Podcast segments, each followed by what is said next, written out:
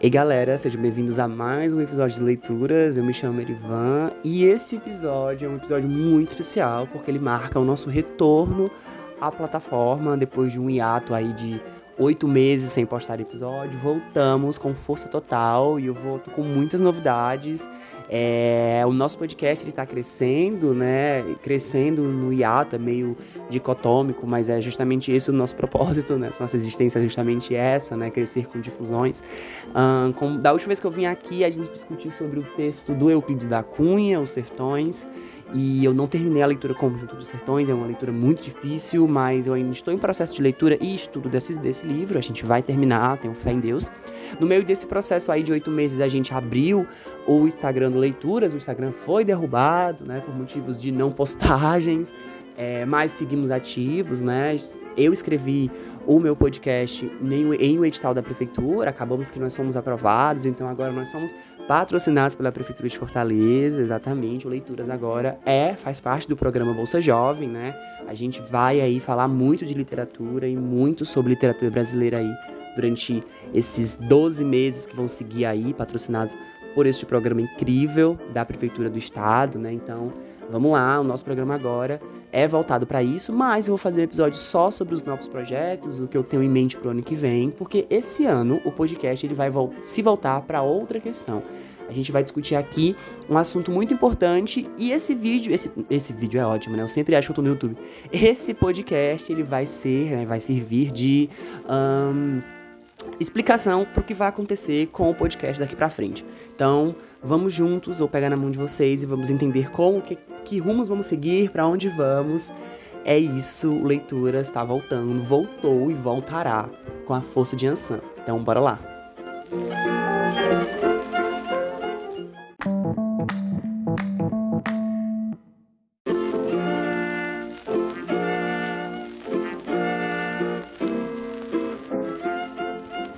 Bom, gente, então vamos direto ao ponto. Por que, que eu estou vinculando agora o podcast às ciências sociais? Como vocês sabem, eu pesquiso nas ciências sociais, já tive interesse em pesquisar muita coisa, né? Já falei de. Tentei pesquisar drogas, tentei pesquisar. Já me aventurei no mundo da antropologia, vi que não era muito minha praia, saí, enfim. Ciências sociais é uma área muito ampla que você pode discutir muitos assuntos.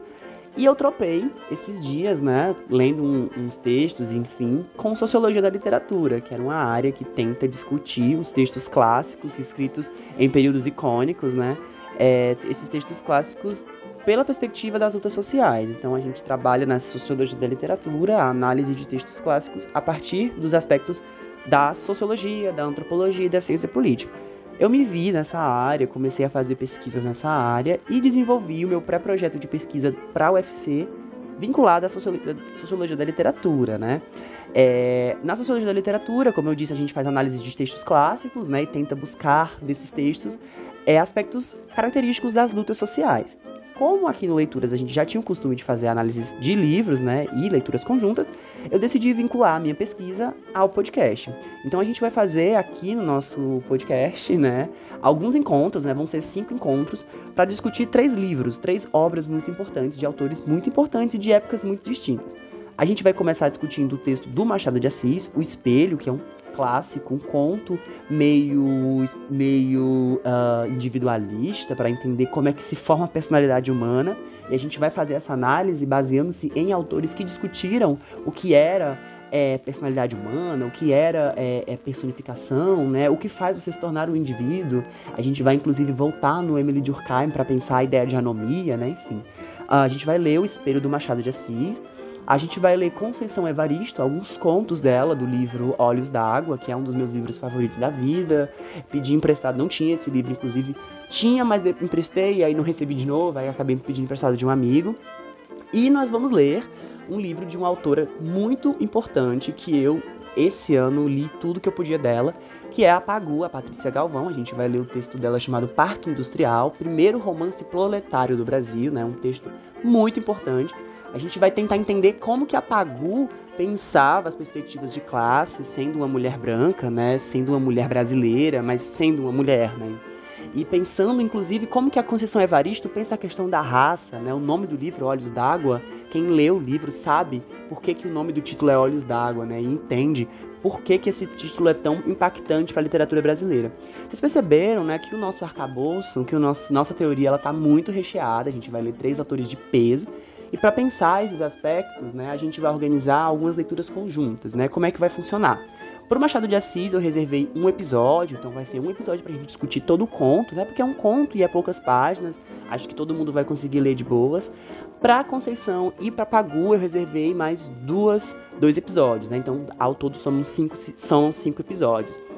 Para a gente ter um controle melhor das leituras e de como está sendo o processo, a gente vai criar um grupo no WhatsApp. Então, o link para você entrar no grupo, para você se candidatar a entrar no grupo, porque tem isso, né? Tem um formulário que você tem que preencher antes, falando, né? Se você já teve contato com esse processo, como é que é isso e coisas do tipo.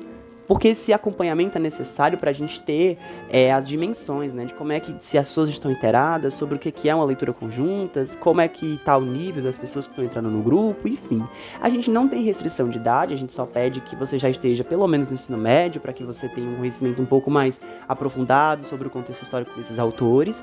É importante que o grupo seja plural, então se você é uma pessoa negra, se você é uma pessoa indígena, uma pessoa não binária, uma pessoa trans, um homem, uma mulher, é interessante que você esteja presente neste grupo para conjecturar um complexo plural de interpretação sobre essas obras, né? Eu sei que eu falei difícil, mas é isso aí, a gente tem que ser plural, porque literatura é isso. E o mais importante de tudo é que a gente possa estar respondendo ao final de cada episódio uma ficha que eu vou encaminhar no grupo do WhatsApp uma ficha sobre a nossa interpretação sobre o livro, né? Eu não vou ler resposta de ninguém aqui no Leituras, podem ficar tranquilo. A ficha ela vai ser encaminhada para vocês via WhatsApp, lá no nosso grupo. Vocês vão ter que respondê-la de acordo com a perspectiva que vocês tiveram. Como o episódio vai estar disponível, vocês podem voltar no episódio para ouvir novamente. Provavelmente eu vou tentar agora, né, é, lançar os episódios no YouTube, então vai facilitar para quem não tem acesso ao Spotify, mas o Spotify é gratuito, o áudio do podcast, então vocês podem ouvir a qualquer momento. Mas é, eu vou tentar disponibilizar no YouTube para democratizar mais acesso, enfim, todo mundo tem que participar desse projeto, vai estar presente lá na minha bibliografia da minha pesquisa, agradeço demais, inclusive. É um trabalho voluntário, gente, então assim, infelizmente eu não sei se eu vou, se eu vou poder conceder horas, mas eu posso ver a possibilidade de conceder pelo menos um certificado de participação, né?